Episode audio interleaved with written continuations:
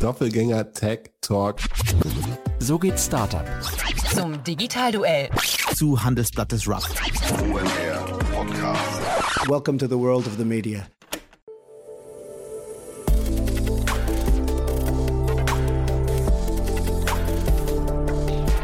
Startup Insider Daily. Media Talk. Die wichtigsten Startup-Medien im Dialog.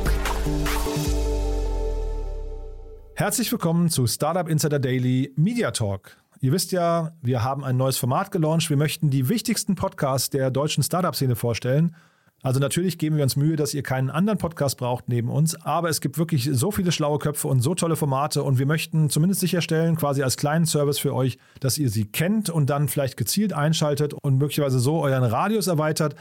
Und heute zu Gast Jochen Krisch, der Herausgeber von Exciting Commerce und Podcast-Host von Exchanges.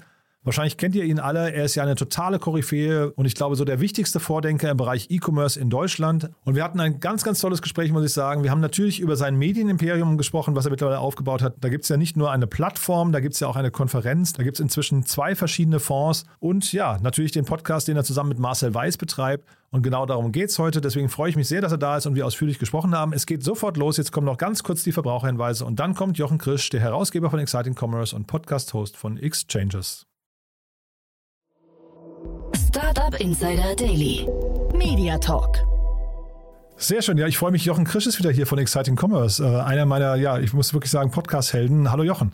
Hallo Jan. Ja, toll, dass du wieder da bist. Wir haben ja vor drei Monaten etwa erst gesprochen über den großen Jahresrückblick. Wir wollen das jetzt nicht wieder äh, alles wiederholen, aber wir wollen heute mal einsteigen in die Welt von Exciting Commerce und äh, auch dein ganzes, du hast ja wirklich ein richtiges Universum gebaut.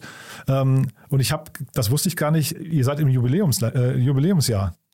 Genau, zehn Jahre Exchanges Podcast. Wahnsinn. Und zehn Jahre auch oder die zehnte K5, über die sprechen wir auch gleich noch ein bisschen, weil also vielleicht musst du mal, vielleicht fangen wir mal an, dass du mal kurz mal so im Schnelldurchlauf alles, diese, diese ganzen flankierenden äh, Plattformen, ihr habt einen Fonds, ihr habt äh, eine wirklich tolle Webseite, ja, dann wie gesagt eine Konferenz. Sven Rittau ist ja bei dir auch mit dabei. Vielleicht kannst du da mal so ein bisschen uns mal durchführen und einfach mal sagen, was ist denn eigentlich äh, Exciting Commerce? Also wenn man chronologisch vorgeht, Exciting Commerce, eigentlich äh, Innovations-, Wachstums-, Strategiethemen im E-Commerce gibt es seit ähm, 2015 ähm, 17 Jahre, beziehungsweise Wahnsinn. ja, feiern wir bald das 17-jährige. Ähm, Exchanges haben wir dann 2012 ähm, gestartet, äh, zusammen mit Marcel. Marcel Weiß, der Neunetz betreibt, ähm, im Team auch immer gleich geblieben. Also da kommt das 10-jährige auf uns zu. Ähm, Veranstaltungen gibt es seit, ähm, ja, wenn ganz früh die Roundtables dazu nimmt, 2006, äh, erste Konferenz 2008 waren die Live-Shopping Days. Daraus ist dann die K5 entstanden. Wie gesagt, dieses Jahr zum zehnten Mal dann. Das ist wirklich inzwischen eine der größten äh, Konferenzen, nicht nur im E-Commerce, sondern im Handelsbereich. Und ähm, aber selbes Thema, äh, Wachstumsthemen letztendlich und Strategiethemen im Onlinehandel. Und äh, 2015 haben wir dann noch einen Fonds gestartet, den Global Online Retail Fonds, einen Aktienfonds mit ähm, allem, was eben an ähm, relevanten Unternehmen an der Börse notiert, in einen Fonds gepackt.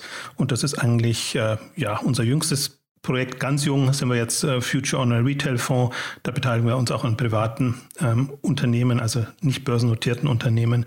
Das ist jetzt gerade unser neues Projekt in diesem Jahr gestartet. Ich wusste nicht, ob wir den Fonds jetzt im Detail besprechen wollen, Jochen, weil ich habe tatsächlich im Vorfeld auf eurer Webseite kurz gesehen, wie die Performance gerade aussieht.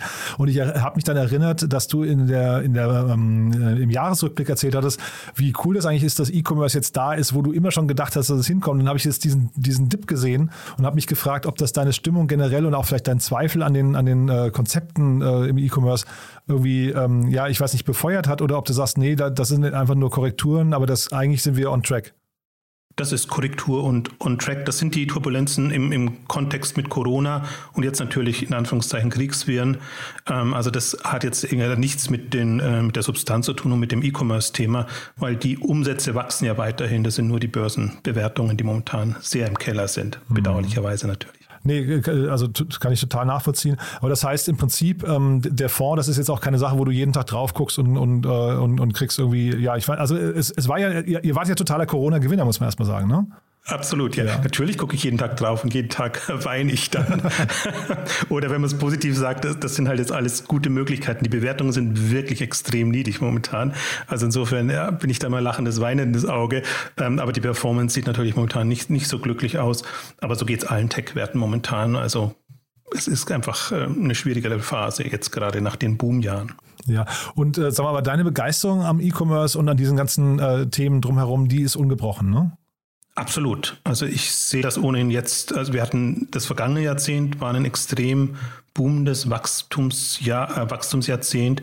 Ähm, dieses wird noch extremer. Jetzt kommt der Lebensmittelhandel, es kommen andere Branchen und Bereiche noch. Nee, ich bin, sonst würde ich es nicht machen und sonst würde ich es auch nicht mit der, mit der Zuversicht und der Begeisterung machen. Ich bin da voll bullish, was E-Commerce-Themen angeht, weil es eben natürlich stationär ablöst ähm, auf, auf gewisse Weise.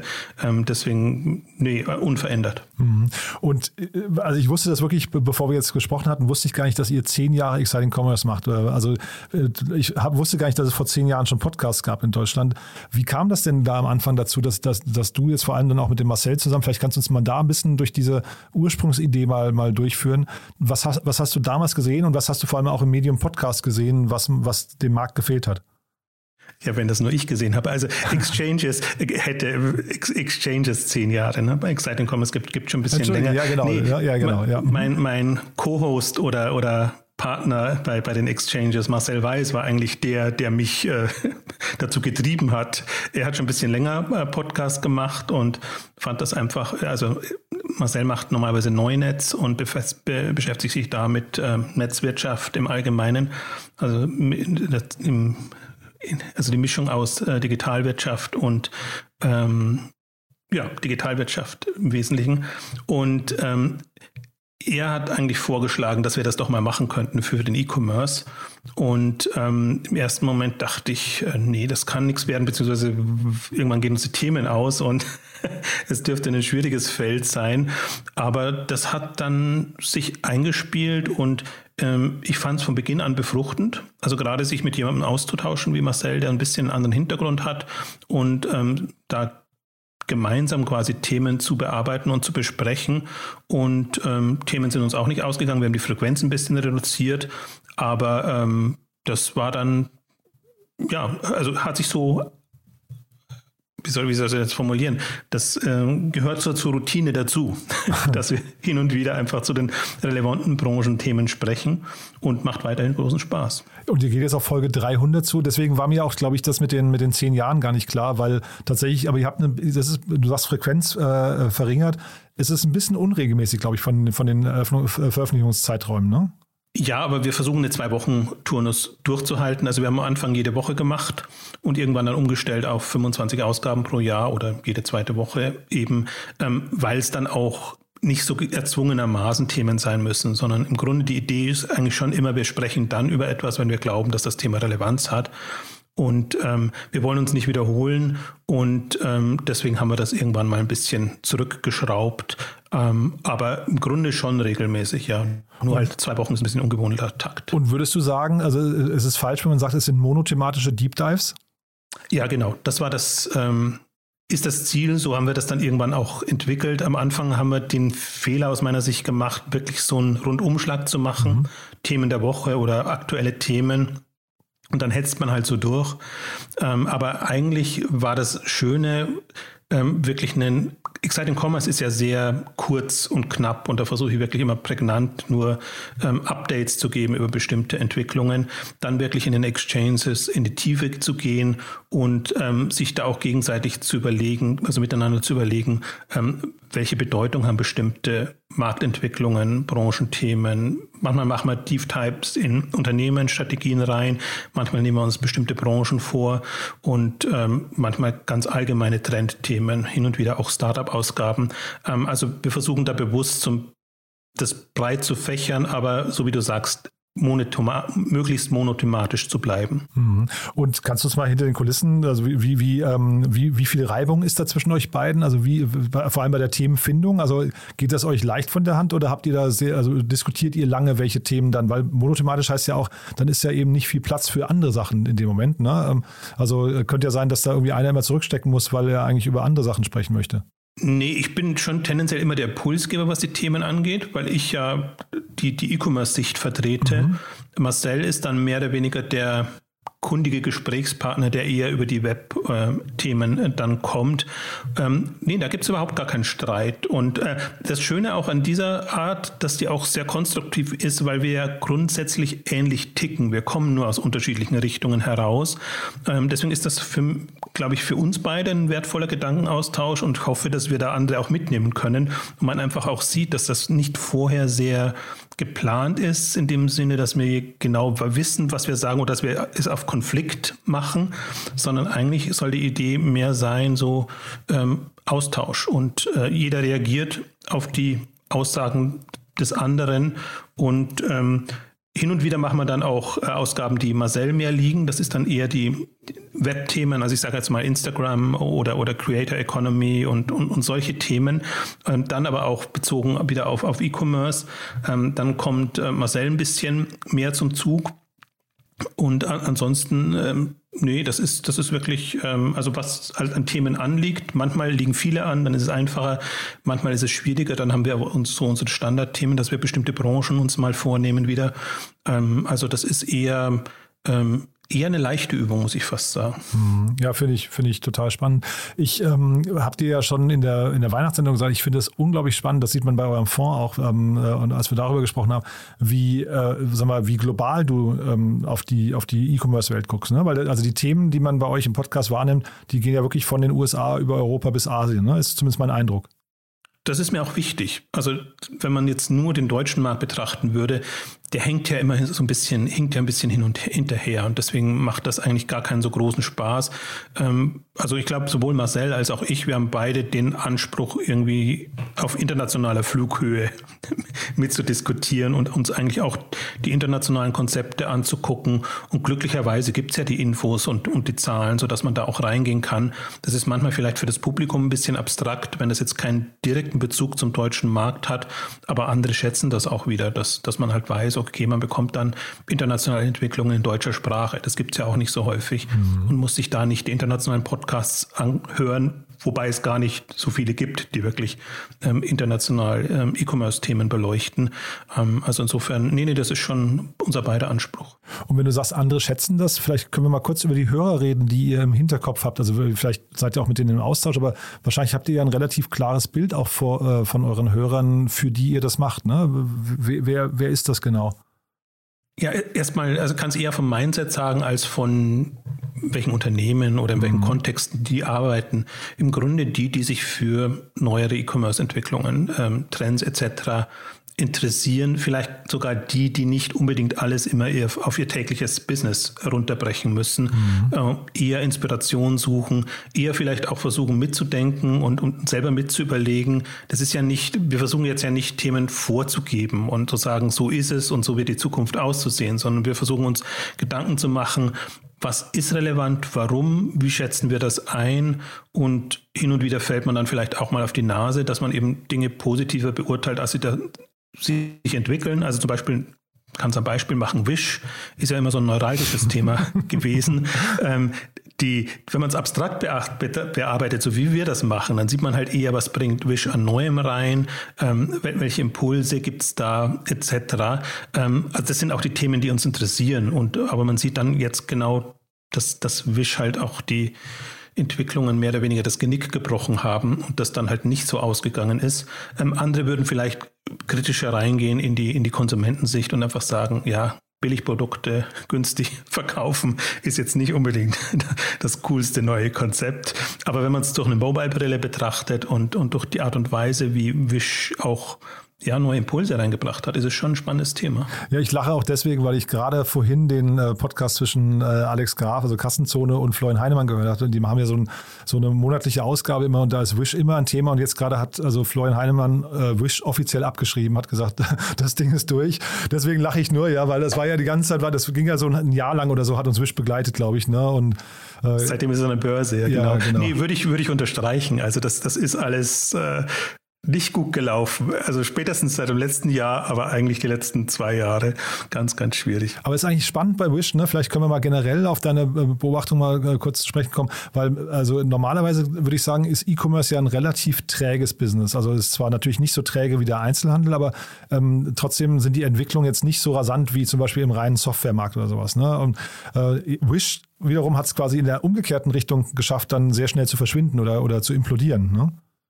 Ja, aber auch ebenso schnell hochzukommen, weil sie halt, und das müsste eigentlich auch ein Thema von Florian sein, ähm, weil sie eben sehr früh gewusst haben, wie man Facebook nutzt mhm. und wie man dadurch die Downloadzahlen für die Mobile-App äh, steigert. Mhm. Und das war ja eigentlich sowas, was, wo, wo Wish auch wegweisend war. Ähm, dass es halt nicht nachhaltig war, ist das andere Thema. Mhm. Aber trotzdem auch gerade für so ein E-Commerce-Thema. Normalerweise sind das immer irgendwelche, ähm, ja, äh, Apps oder, oder, oder Social Networks oder also nicht E-Commerce bezogene Themen, die, die das nutzen und, und da hochkommen.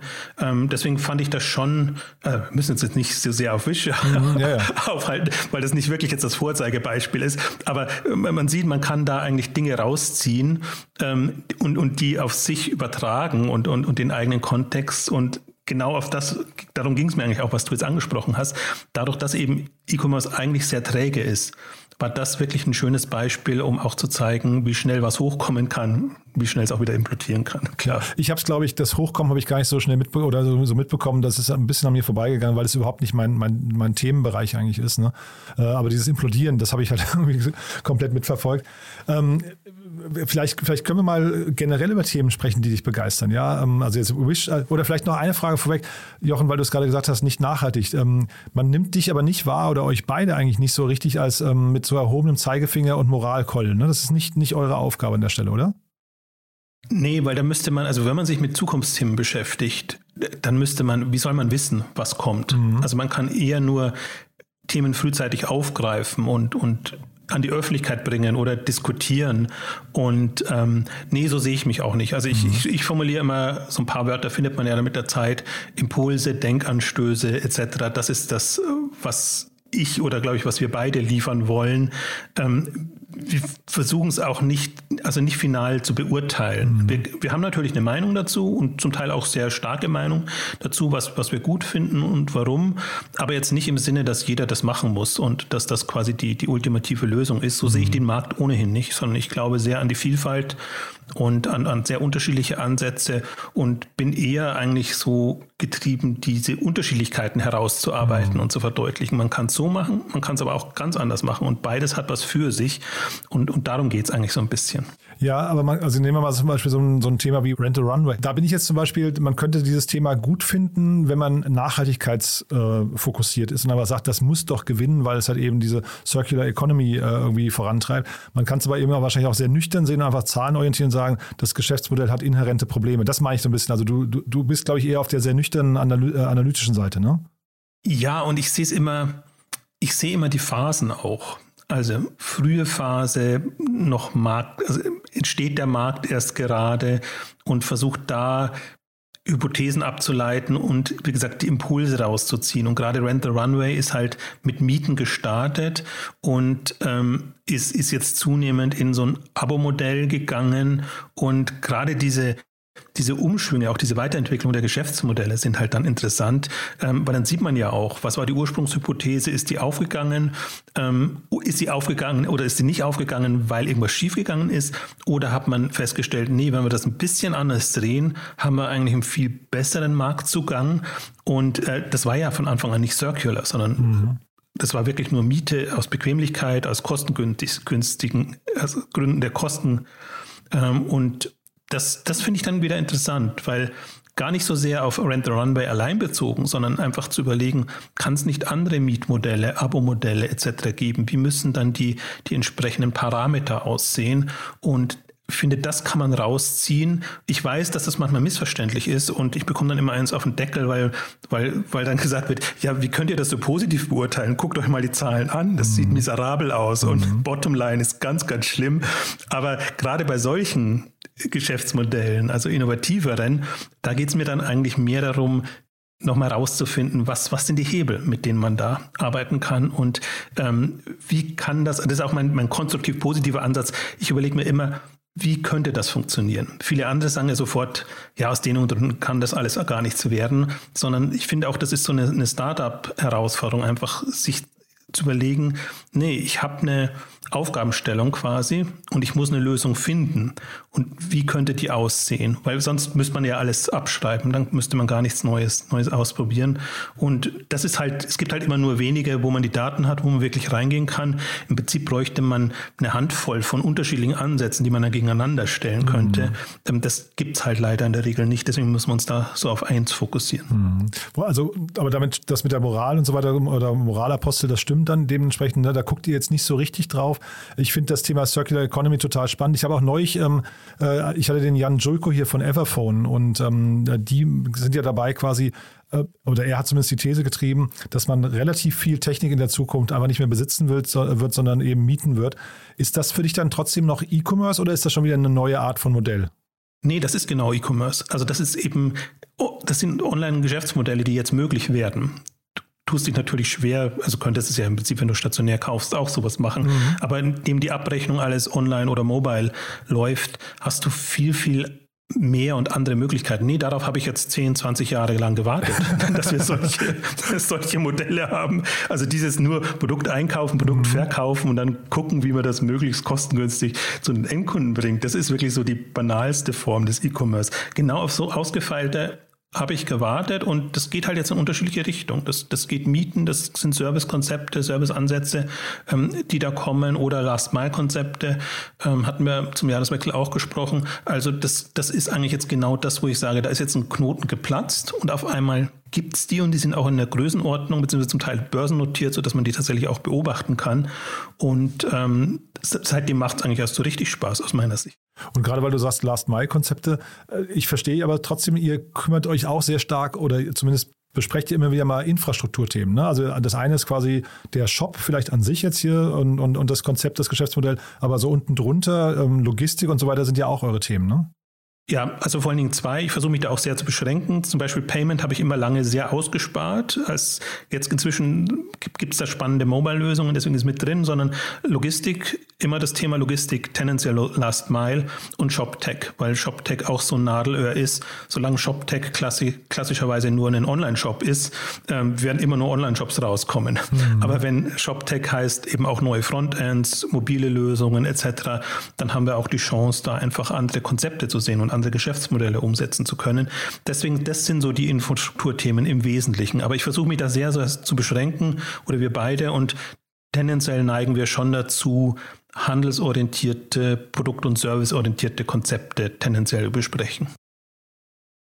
Und es ist ja eigentlich ganz lustig, wenn du sagst, ihr habt als Live-Shopping-Days äh, angefangen, weil das ist ja so ein Thema, das jetzt erst eigentlich so richtig aufkommt. Vielleicht war, war es damals auch schon ein großes Thema, aber da, da, zumindest vom Namen her warst du da auch so ein bisschen Vorreiter. Ist ein Thema, was gerade aus, ähm, aus China oder aus Asien hier rüber schwappt, ne? Äh, ganz genau. Und jetzt natürlich mit, mit Video-Live-Shopping. Ja, Damals genau. war das eher eigentlich aktionsorientierter, aktionsgetriebener Handel, so, okay, einfach ja. abwechslungsreicher äh, Produkte auch, auch anbieten. Ähm, jetzt durch, durch Instagram oder durch die ganze Corona-Geschichten eigentlich jetzt auch ähm, das Videoorientierte, wobei ich halt ein bisschen mit dem Konzept zum Beispiel hadere. Ich glaube, da haben wir auch noch keine Ausgabe dazu gemacht, weil für mich das oftmals nur Marketing Tools und Vehicles sind.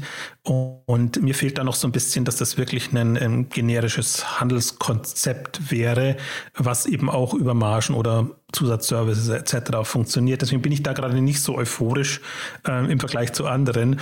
Ähm, aber es ist ein bisschen ein anderer Ansatz, ja. Aber ne, wir haben ja gerade über Infrastrukturanbieter gesprochen. Amazon ist ja irgendwie auch ein Infrastrukturanbieter, dieses ganze Fulfillment bei Amazon. Da gibt es jetzt auch sehr viele Startups, die in den Bereich irgendwie reingehen. Dann hast du irgendwie so die Shopifys dieser Welt. Jetzt kommt diese, dieses Instagram-Layer, also der Kundenzugang, ähm, weiß nicht, Gesicht zum Kunden, wie auch immer, ne, über, dass man da irgendwie über Influencer oder dass Influencer auch selbst zu einer Marke werden und dann eigentlich Produkte ähm, äh, anbieten, die aber möglicherweise wieder fremd produziert werden. Worauf ich hinaus will, ist, da ist so viel Bewegung. Ne? Also kann man da überhaupt Schritt halten? habt ihr da Thesen, wo das sich hinentwickelt alles? Doch schon. Also jetzt sowohl was Exciting Commerce angeht, K5-Konferenz, gehen wir ja immer mit Mottos rein in, und, und ähm, Exchanges da eben auch, weil wir es da vertiefen können. Und ich glaube, ein Thema, was jetzt angeklungen ist in, in deiner Frage, aber was eigentlich das, das große Prägen in den letzten Jahren war ja wirklich die Plattform-Thematik. Also der Händler wird zum Marktplatz, wird zur Plattform von Amazon getrieben, aber eigentlich dann nochmal echt gute Impulse von About You oder Zalando, die dann sehr schnell ähm, das eigentlich gefolgt sind, aber jetzt im Prinzip der, der Treiber sind. Ähm, also die, diese Plattform-Infrastruktur-Themen. Ähm, nee, das so, also von meiner Seite aus könnte mehr passieren. Also es ist jetzt auch nicht so, dass man da den Überblick verliert. Es gibt so ein paar Strömungen. Ähm, einige haben wir jetzt äh, angerissen, wirklich Secondhand, Circular Economy äh, ist sicherlich was, was jetzt neu kommt oder die, die, diese anderen Art und Weisen, wie man kauft, über, über Abo, über Mieten, äh, wie auch immer das dann, dann aussieht. Ähm, aber es ist noch nicht so, dass ich jetzt sage, ähm, ich sehe jeden Tag irgendwie ein spektakuläres neues Konzept. Äh, das wäre eigentlich so mein, mein Traum, dass ich mir sage, das, das ist eigentlich Gründergeist, wirklich sich Dinge nochmal komplett neu zu überlegen und dann Gas zu geben. Mhm.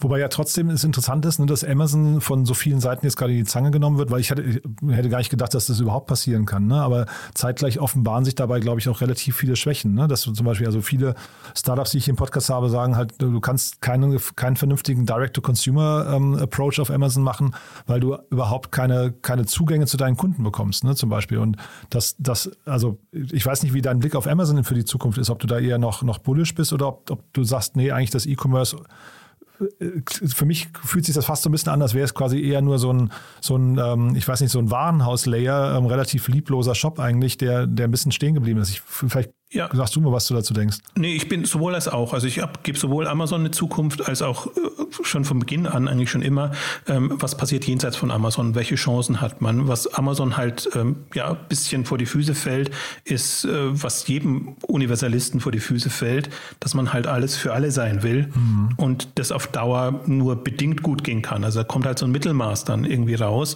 Und deswegen bin ich ein sehr großer Verfechter auch von Spezialisten in unterschiedlichster Variante, können Produktkategorien Technologien sein, kann aber eben auch Geschäftsmodell sein. Mhm. Und Amazon versucht ja auch auf jedes Geschäftsmodell drauf zu springen und man sieht dann, wie mehr oder weniger gut das dann gelöst ist. Meistens weniger gut und irgendwann geben sie es dann auch wieder auf. Und das ist, ähm, nee, man kann sehr gut durch deklinieren eigentlich, was die Schwächen von Amazon sind, ähm, aus denen sie auch nicht rauskommen. Also diese Stammkundenorientierung, diese, dieser Ansatz als Universalversender und kann sich daraus dann eben herausarbeiten, ähm, was, was gibt es für alternative Möglichkeiten. Und man sieht ja inzwischen auch, dass noch sehr, sehr viele große Player jenseits von Amazon ähm, entstehen können und auch entstanden sind in den letzten Jahren. Ja, ist, glaube ich, deswegen nur so wichtig, weil halt Amazon so, so groß ist. Ne? Und wenn dann plötzlich wieder sag mal, Chance für andere ist, im Windschatten von Amazon vielleicht groß zu werden mit besseren, wie auch immer, Positionierungen oder Servicegedanken oder wie auch immer, äh, das ist schon, glaube ich, ähm, das ist, glaube ich, gut für den Markt. Ne? Zeitgleich, ja, hm, ja.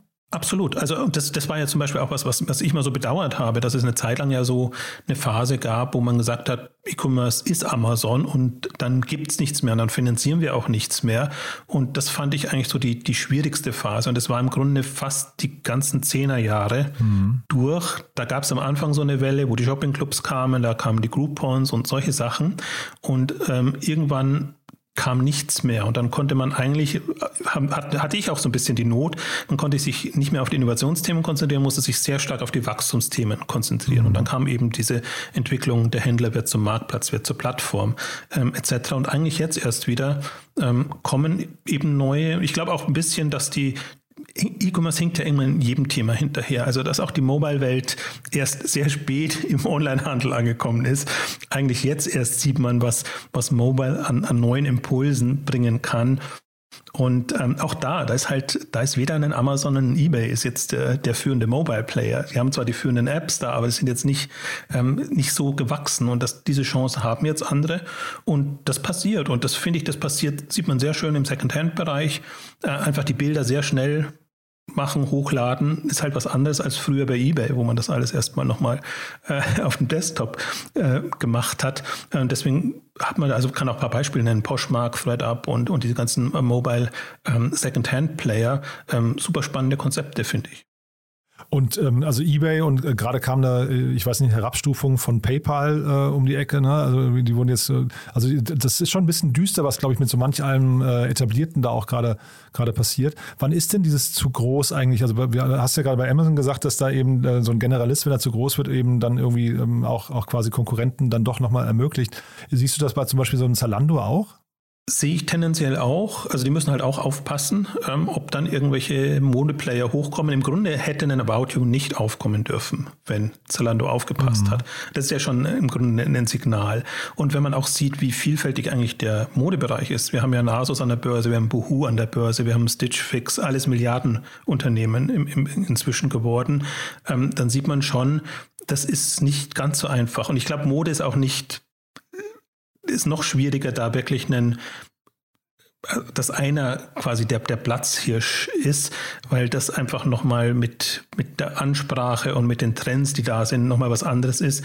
Den Vorteil haben im Prinzip Amazon und auch eBay eigentlich früher noch ähm, gehabt, dass sie quasi für die Hardgoods, die, die klassischen äh, Produkte, ja, kategoriebezogenen Produkte eigentlich eine sehr gute und tragfähige Lösung entwickelt haben. Aber man sieht halt, sie können dann halt auch nicht Mode. Mhm. Und jetzt hast du vorhin, das wusste ich gar nicht im äh, Nebensatz erwähnt, dass ihr jetzt quasi auch einen Fonds für nicht börsennotierte Unternehmen gestartet habt.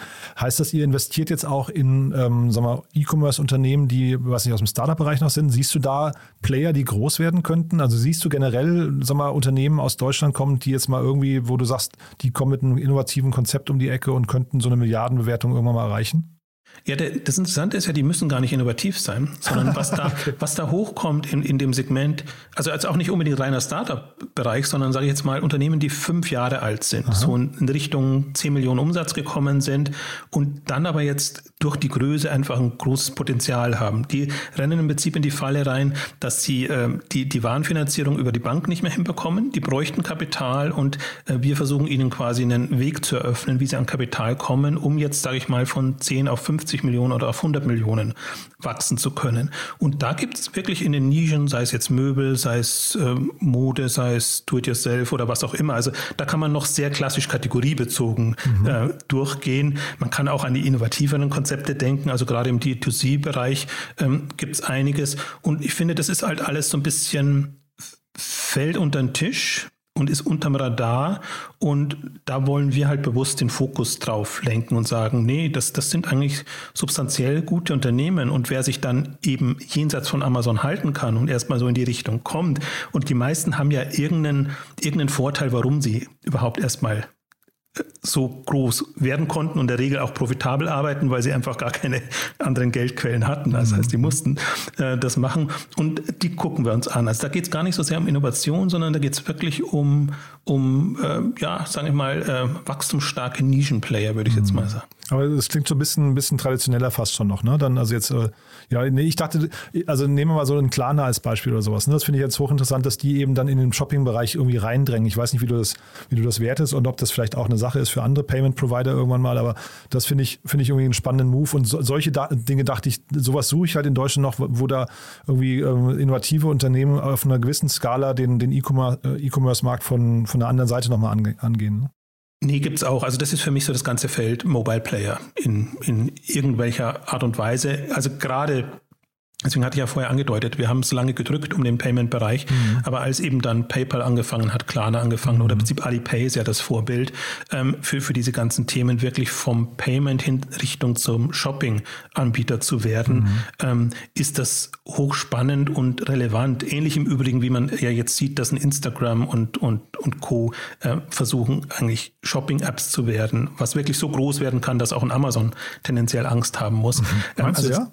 Ja, also wenn die, wenn Instagram das schafft, ähm, das, was sie quasi ja an Inspirationswelt haben in dem bildgestützten Bereich auf Produkte, E-Commerce-Angebote etc. zu übertragen, ähm, wie will denn Amazon da mithalten? Also sie haben ihre, sage ich mal, bewusst äh, langweiligen Produktdetailseiten, mhm und irgendwie keine Möglichkeit, irgendwie dem, dem Nutzer zusätzliche Inspirationen zu bieten. Die versuchen jetzt ja auch mit Influencern zu arbeiten mhm. und dann wieder ihre, ihre Leute, sei es jetzt über Live-Shopping oder über was anderes, ähm, da äh, zu animieren, dass sie die Produkte auch aktiver verkaufen. Da täten sich die anderen sehr viel leichter, aber andererseits die Social Networks versuchen das jetzt auch schon seit zehn Jahren und das hat nie geklappt. Deswegen bin ich da auch durchaus skeptisch, aber angenommen, das würde klappen, dann könnte da wirklich nochmal ein, ein sehr, sehr großer äh, Player jetzt aus, aus, also so als Quereinsteiger entstehen. Das muss gar nicht dann innovatives neues Startup sein. Hochinteressant. Ja, ich finde, wenn man sich den äh, Aktienkurs von Facebook anguckt, dann ist das zumindest nicht eingepreist, diese Fantasie, ne? Nein, nein, das ist jetzt das ist ein bisschen, äh, ich habe das vielleicht, das war noch meine, meine Einschätzung vor der Meta-Wertung. Ja. Ja, wobei Metaverse ist natürlich auch im E-Commerce, also ich meine, das ist ja noch, noch mal eine andere, andere Dimension vielleicht dann, ne? Aber das ist ja natürlich für E-Commerce auch nochmal ein Gamechanger vielleicht, ne? Das kann sein, das dauert aber noch ein bisschen länger. Ja, ja. Also insofern, dass die Visionär, die Vision auch ein bisschen weiter. Was ich natürlich jetzt hoffe, so ein bisschen, ist eigentlich, dass, dass äh, Facebook oder Meta das Ganze abspaltet. Dass sie Instagram auslagern und sagen, mhm. nee, äh, ihr seid zwar Altlast für uns, mhm. aber ihr habt trotzdem noch Chancen. Ja. Und äh, dass da wieder ein neuer Schwung reinkommt, das wäre zum Beispiel was, was, was passieren könnte, ähm, weil der Fokus sicherlich jetzt nicht darauf liegt, wobei er, er liegt halt auf den ganzen Payment-Lösungen und ähm, auf, auf diesen Themen. Also das ist ja ohnehin was, ich finde, dass die größte, eine der größten Gefahren für den E-Commerce ist, ähm, wenn die Anbieter, die jetzt tendenziell noch von Werbung abhängig sind, und Werbung ist ja immer Mittel zum Zweck dann, um mhm. irgendwelche Produkte zu verkaufen, wirklich in den direkten Produktverkauf einsteigen können.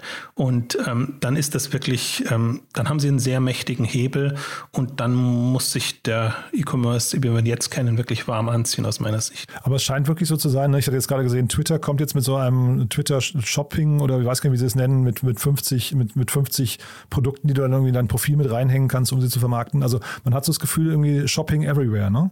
Ja, Twitter kommt, Pinterest kommt, äh, ist auch so ein bisschen unterschätzt. Eigentlich alle, die so ein bisschen, vielleicht kommt Snap auch wieder, keine Ahnung. Ähm, also es gibt jetzt genügend TikTok auch äh, experimentieren auch mit allem Möglichen drin. Die sind halt nicht, sind nicht klassisch E-Commerce-Destinationen, aber sie haben das Publikum und ähm, das ist die Frage, ob die da coole Anwendungen hinbekommen. Mhm. Ähm, deswegen, das ist, da ist jetzt schon sehr viel gewachsen und da das also das, das, da rede ich mir auch den Mund fußlich. Das sage ich eigentlich immer, der E-Commerce ist nicht so innovativ und der muss echt gucken, dass er sich da nicht überholen lässt von solchen Playern, weil das ist schon, vieles ist schon, wir haben jetzt über ein paar innovative Player gesprochen, aber vieles ist schon noch sehr konventionell und das ist alles schwierig. Also auch ein Amazon ist eher konventionell in dem klassischen E-Commerce-Bereich. Jetzt sieht man eben an den, den, Themen, die wir gerade besprochen haben, mit welch schlafwandlerischen Leichtigkeit du durch die ganzen Themen durchgehst. Ne? Wir wollen ja eigentlich über den Podcast sprechen, aber wir sind jetzt ein bisschen abgebogen. Ich finde es auch wirklich super interessant. Aber lass uns vielleicht mal ganz kurz noch, weil du es eben auch angesprochen hast, die K5, die ja jetzt äh, die, die, im Juni, ne? oder wann? wann, wann genau, ja? Ende Juni. Mhm. Willst du mal so einen kurzen, mal vielleicht Werbung in eigener Sache machen, wer da, also du hast ja gesagt, es steht immer unter einem Motto, was das Motto dieses Mal ist und warum, und dann vielleicht auch mal so ein bisschen was, was die Leute dort erwarten können. Das Motto wird diesmal zehn, Mal, zehn Jahre sein als, als, als, Thema. Und wir haben jetzt wirklich zwei Jahre Pause machen äh, müssen. Also insofern, wir können jetzt das alles aufarbeiten. Aber ähm, alles dabei. Douglas, Bräuninger, äh, Peter Kloppenburg jetzt aus dem klassischen Bereich und wir versuchen da eigentlich immer das, das ganze Spektrum abzudecken. Die, die K5 hat sich jetzt ein bisschen verbreitert äh, thematisch, sodass wir einfach nicht nur Online-Pure-Player bringen, sondern im Prinzip versuchen ja die, die ganze Branche ähm, abzubilden und, und für jeden da ähm, was zu bieten. Aber die, die Grundidee ist eigentlich immer, das als Branchentreff zu haben. Und ähm, wir erwarten wieder, wie eigentlich auch 2019, als das letzte Mal stattfand, äh, an die 5000 Leute, die da sind und äh, haben diesmal mehr Bühnen, mehr Möglichkeiten. Ähm, also sicherlich ähm, das, was eben gerade angesagt ist, versuchen wir da auch äh, abzubilden. Und glücklicherweise kommen die Leute auch, also auch auf die Bühne, hm. was mich freut. Ich glaube, dass, ähm, also wer es, wer es nicht kennt, Estrell ist, glaube ich, hier in Berlin das größte Hotel, ne? Ja, genau. Hotel mit Veranstaltungsbereich, ja. auch mit neuen Bereichen jetzt im, im Veranstaltungs-, also im Prinzip ein, ein, Traum für jeden Konferenzveranstalter. Ja. Äh, und äh, wir machen das ja seit 2016 ähm, in Berlin und was uns vorher immer ein bisschen beschränkt hat, die Möglichkeiten haben wir da. Und ähm, ja, ich hoffe, dass, ich hoffe wirklich, dass das dieses Jahr stattfinden kann. Aber Juni sollte eigentlich so weit im Sommer sein, ähm, dass uns da Corona hoffentlich keinen Strich mehr durch die Rechnung macht. Ja, es langt jetzt mit Corona, ne? Jetzt, ähm, jetzt mal wieder back to normal. Aber so Estrell von der Dimension her, äh, so eins unter Olympiastadion, ne? Habe ich so verbucht. Also es ist schon wirklich so eine riesengroße Location. 5000 Leute, sagst du gerade. Das ja, da kann bis, ich sage immer bis 10.000, äh, wahrscheinlich noch noch mehr, wenn man keinen Ausstellerbereich hätte. Ah. Also da kann man, äh, da haben wir noch Luft nach oben, um das, um, um das auszubauen. Und ähm, nee, also wirklich vom, also ist jetzt nicht so der im, im, im eine Szene, sagen wir mal, nicht so der, der, die Location vielleicht für Veranstaltungen, aber ähm, aus unserer Sicht ähm, perfekt für das, was wir da machen wollen. Auch Berlin perfekt, weil einfach da alle gern nach Berlin kommen. Mhm, total. Und äh, zur K5, es gibt ja auch noch K5 TV, heißt es, glaube ich, ne? Euer, Ja. euer Online-Format. Ähm, kannst du vielleicht auch noch mal ein paar Sätze zu sagen, weil das ist, glaube ich, total cool, um mal sich mit euch zu beschäftigen. Das machst du ja primär mit Sven Ritter zusammen, ne? Das, genau, das macht vor allen Dingen auch Sven Rittau ähm, inzwischen mit, mit Ver- Verena Schlübmann. Ähm, und jeden Donnerstag, einmal in der Woche haben wir es jetzt, dass wir wirklich Live-Programm machen und ähm, auch da, ähnlich wie auf der K5, äh, spannende Unternehmer, Unternehmerinnen ähm, zu Gast haben oder spannende Themen, die wir da mit Branchenexperten ähm, beleuchten. Ähm, also auch da eigentlich immer, immer die, der klassische Fokus. Was, was sind so Innovationsthemen, was sind auch, was wir auch zunehmend versuchen, operative Themen, Herausforderungen, ähm, so dass man halt da eine Anlaufstelle hat. Ähm, das Ganze mündet K5 TV und den K5 Club, so dass man da einfach auch die ganzen Aufzeichnungen noch hat und sich das ähm, einfach aus der Vergangenheit noch angucken kann. Und ähm, das war jetzt äh, einerseits so eine Notlösung, aber andererseits auch ein schöner separater Bereich, den wir bewusst jetzt nicht gemacht haben, K5 TV als K5-Ersatz, Konferenzersatz, das kann es nicht werden, aber als, als wirklich eine andere Art und Weise, um Themen zu vermitteln und, und ähm, auch Gäste einladen zu können. Und jetzt frage ich hier eigentlich immer die Gäste, also ne, welche, welche äh, sagen wir, eigenen Folgen sie empfehlen würden von ihrem Podcast. Das ist bei euch wahrscheinlich ein bisschen schwierig, ne? weil also äh, zeitgleich das Gute, ihr macht monothematische Folgen. Man kann wahrscheinlich vom, vom Titel her immer sofort sagen, ob man das Thema äh, anspricht. Oder gibt es besondere Folgen, die du hervorheben möchtest, wo man sagen kann, das ist der beste Einstieg bei euch in, in die Podcast-Welt? Ich glaube, das ist wirklich nach, nach Präferenzen. Also äh, das ist so breit gefächert. Wer sich für einzelne Unternehmen interessiert, eher innovativere, findet was. Wer sich äh, für Amazon und die Großen interessiert, findet was.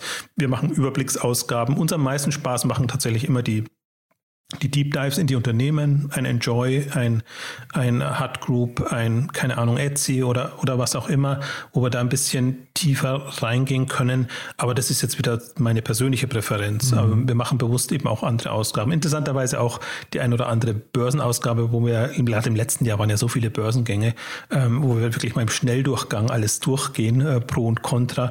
Und das war auch eine der populärsten Ausgaben jetzt, was das letzte Jahr angeht. Also die Geschmäcker sind da so verschieden. Es gibt Hörer, die wirklich jede Ausgabe hören und durch die Vielfalt, ähm, also die Vielfalt mögen. Und es gibt eben auch welche, die sagen, nee, nur dann höre ich rein, wenn, wenn das wirklich so mein Thema ist.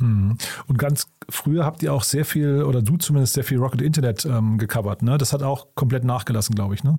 Ja, da gibt's ja auch nicht mehr so viel. Ja, das hatte ich schon äh, bei Ex Exciting Commerce gemacht und wir hatten sogar, die haben wir nicht unter Exchanges laufen lassen. Als Rocket dann in die Börse gegangen ist, haben wir nochmal so ein, so ein, so ein wirklich fünf, sechs Ausgaben nur Rocket gemacht. So die, die einzelnen Börsengänge dann und ähm, ja, also, und, aber wenn es da was gäbe, würden wir sofort wieder machen. Also es fehlt halt momentan so ein bisschen der, in Anführungszeichen, E-Commerce-Investor.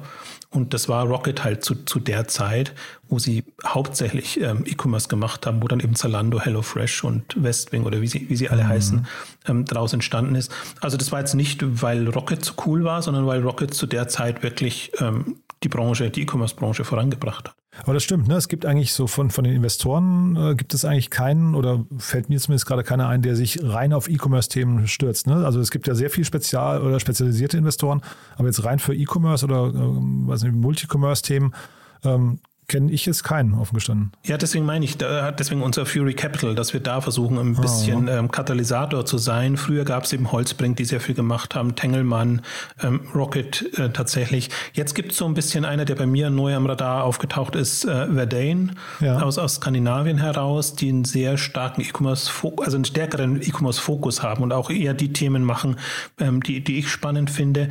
Ähm, ansonsten läuft E-Commerce immer nur mit. Es ist auch nicht so, dass alle nicht E-Commerce machen würden. Also auch gerade auch Jerry oder Project A und, und, und wie sie alle heißen. Ähm, die haben immer auch E-Commerce-Themen, aber meistens halt nur die in Anführungszeichen gehypten Trendthemen. Und die, die breite Masse, das, was sich da tut und auch wo, also ich kann ja immer betonen, es boomt ja auch. Es ist ja nicht so, dass das irgendwie tot wäre. Aber für die Investoren, das verstehe ich auch, gibt es halt gerade coolere Sachen, die die da sind und auf die man sich dann äh, fokussiert. Aber ich muss natürlich immer die E-Commerce-Flagge hochhalten. Mhm. Und zeitgleich, äh, wir wollen jetzt nicht zu, zu sehr über den stationären Handel noch sprechen, glaube ich, aber da weiß ich ja, bist du ein totaler Skeptiker für die Weiterentwicklung vom lokalen Handel. Und ich meine, das hat ja dann auch wiederum Auswirkungen auf den E-Commerce, ne? Das stimmt, und aber wo du sagst, auch da haben wir genügend Ausgaben gemacht. Also wir haben sehr populäre Mediasaturn-Ausgaben, sehr populäre Otto-Ausgaben. Mhm. Wir haben zu Douglas und zu was weiß ich ähm, was gemacht.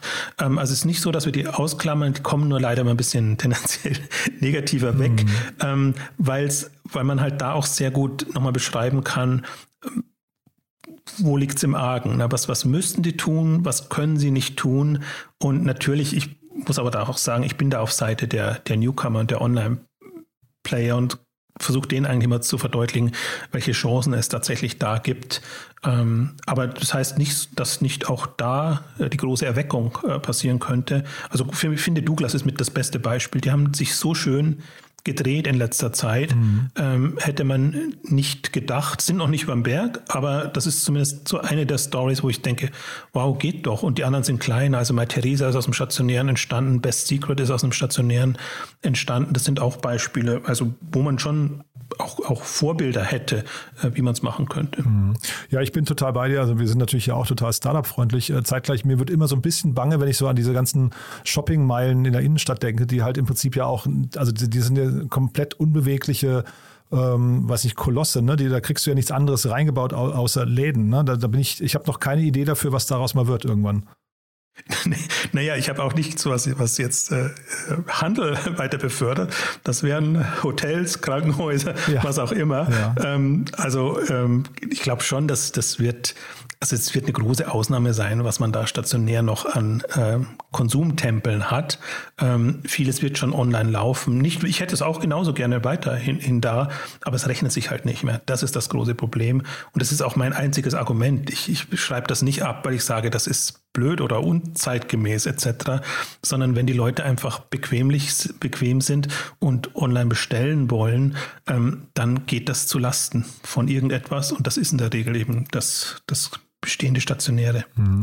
Damit wir jetzt nicht mit dem Pessimismus aufhören und so, so negativen Gedanken, gib uns doch vielleicht nochmal einen Ausblick, wo geht bei euch jetzt die Reise hin? Also du hast ja jetzt schon die ganzen einzelnen Puzzle-Elemente äh, genannt, äh, K5 haben wir besprochen, aber äh, gibt es Dinge, auf die man sich freuen kann? Gibt es Dinge, auf die du, du, dich freust? Also zehn Jahre habe ich verstanden, das ist ja, ich glaube, offiziell Exchanges dann im Oktober, ne, hast du gesagt? Ganz genau, ja. ja. Aber gibt es darüber hinaus Dinge, auf die wir uns gemeinsam freuen können mit dir? Also ich bin erstmal also jetzt nicht auf neue Formate und, und was das angeht, sondern eigentlich auf Inhalte. Also ich finde die Entwicklung der Branche, die Dynamik, die da ist, alles, was so an Impulsen kommt, ähm, ich bin da gerade sehr glücklich, was, was das angeht. Und ähm, ich bin natürlich immer glücklich, wenn es Daten, Zahlen gibt. Deswegen habe ich mich sehr über die ganzen Börsenbegänge gefreut, weil ich wirklich dann die Unterlagen, die Geschäftsberichte etc. angucken kann und einfach sehr substanzieller das beleuchten kann. Oder auch Florian und, und, und Alex machen das ja auch in ihren, ihren Formaten. Mhm. Das, das hatten wir, die Möglichkeiten hatten wir vorher nicht.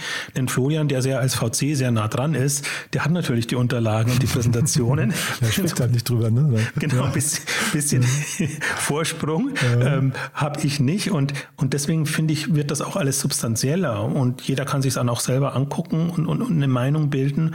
Ähm, also deswegen bin ich da weiterhin euphorisch, was, was diese Themen angeht. Stoff geht uns nicht aus und ähm, Dynamik ist da. Wir müssen halt jetzt, was du anfangs anklingen hast lassen, einfach diese Corona-Effekte abklingen lassen und einfach gucken, wie jetzt dann eine, eine Normalität aussieht, sodass man dann wirklich nochmal genau beurteilen kann, was sind eigentlich wirklich die, die boomenden Themen und wer, wer ist da ins Straucheln geraten in, in der Zeit. Ähm, das wird dann in der zweiten Hälfte dieses Jahres sein und ähm, dann glaube ich, ähm, nee, dann geht's munter voran. Dann, ich überlege gerade, Jochen, haben wir was Wichtiges vergessen aus deiner Sicht? Ich finde, das war jetzt ein, sehr, sehr schöner Rundumschlag. Ähm, also natürlich in deinen Kopf mal reingeguckt, was da irgendwie für Themen dich gerade beschäftigen, aber vor allem eben auch in das Universum äh, Exciting Commerce, K5 und, und Exchanges. Ähm, haben wir was Wichtiges vergessen? Ich möchte noch, ja? vielleicht noch ein bisschen kurz äh, Werbung machen oder hinweisen auf, auf Marcel Weiß und Neunetz. Also ohne den in der Kombination das nicht so ginge, jetzt gerade der, der Podcast.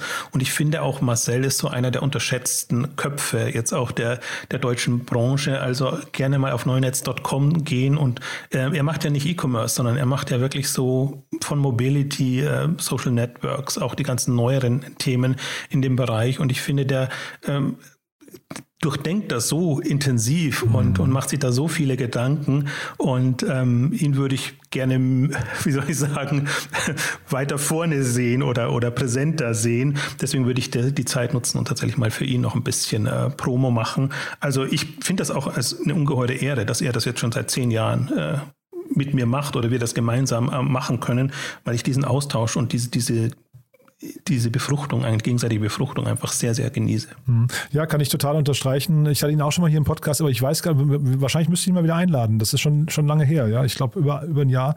Äh, und ist mir genauso hängen geblieben. Und ich kenne ihn ja aus deinem Podcast äh, und der ist ja auch schon unglaublich lange in der Szene, also auch als, als Gastautor und so weiter in anderen äh, Medien unterwegs. Also ja, unterschreibe ich sofort. Neunetz verfolge ich jetzt offen gestanden nicht so, nicht so sehr, muss ich wahrscheinlich auch mal wieder äh, mich mit beschäftigen. Ja. Deswegen weise ich ja kurz darauf hin. Super, genau. Ja. Also sehr berechtigt. Ähm, nee, großartig, Jochen. Also hat mir großen, großen Spaß gemacht. Ähm, dann würde ich sagen, wir, also wir haben jetzt eine ganz gute Taktung. Ähm, das war jetzt, äh, jetzt hatten wir den Jahresrückblick, jetzt haben wir äh, quasi euren Podcast. Dann freue ich mich auf in ein paar Monaten, wenn wir das nächste große Update machen. Vielleicht. Machen wir eine Sommerausgabe ja. mal. Super, freue ich mich drauf. Danke dir, Danke Jochen, dir. Ja? Bis dahin, alles Gute. Gut. Ciao. Ciao. Startup Insider Daily Media Talk. Der Vorstellungsdialog empfehlenswerter Startup-Medien, Podcasts und Co. So, das war Jochen Krisch, Herausgeber von Exciting Commerce und natürlich Podcast-Host von Exchanges. Hört euch unbedingt mal ein paar Folgen an von Exchanges. Es ist wirklich ein ganz, ganz hohes Niveau. Man lernt immer viel, man nimmt viel mit und dementsprechend, ja, ich glaube, es lohnt sich auf jeden Fall mal reinzuschalten, falls ihr nicht ohnehin schon die ganze Zeit zuhört. So oder so, vielen Dank an euch fürs Zuhören. Und nicht vergessen, morgen Startup Insider Read Only, Folge 66, unser Bücherpodcast, wo meine liebe Kollegin Annalena Kümpel jede Woche Autorinnen und Autoren aus der Startup-Szene begrüßt oder die Bücher geschrieben haben, die für die Startup-Szene relevant sind. Und morgen zu Gast ist Katrin Leinweber. Sie hat ein Buch geschrieben, das heißt High Performance. Erfolg ist, was du aus dir machst, mit simplen Hacks zur persönlichen Bestleistung. Ja, ihr seht schon ein tolles Format für den Sonntag zum Frühstück im Bett oder zum Spaziergang durch den Park. So, in diesem Sinne, euch ein wunderschönes Wochenende und hoffentlich bis Montag. Alles Gute. Ciao, ciao.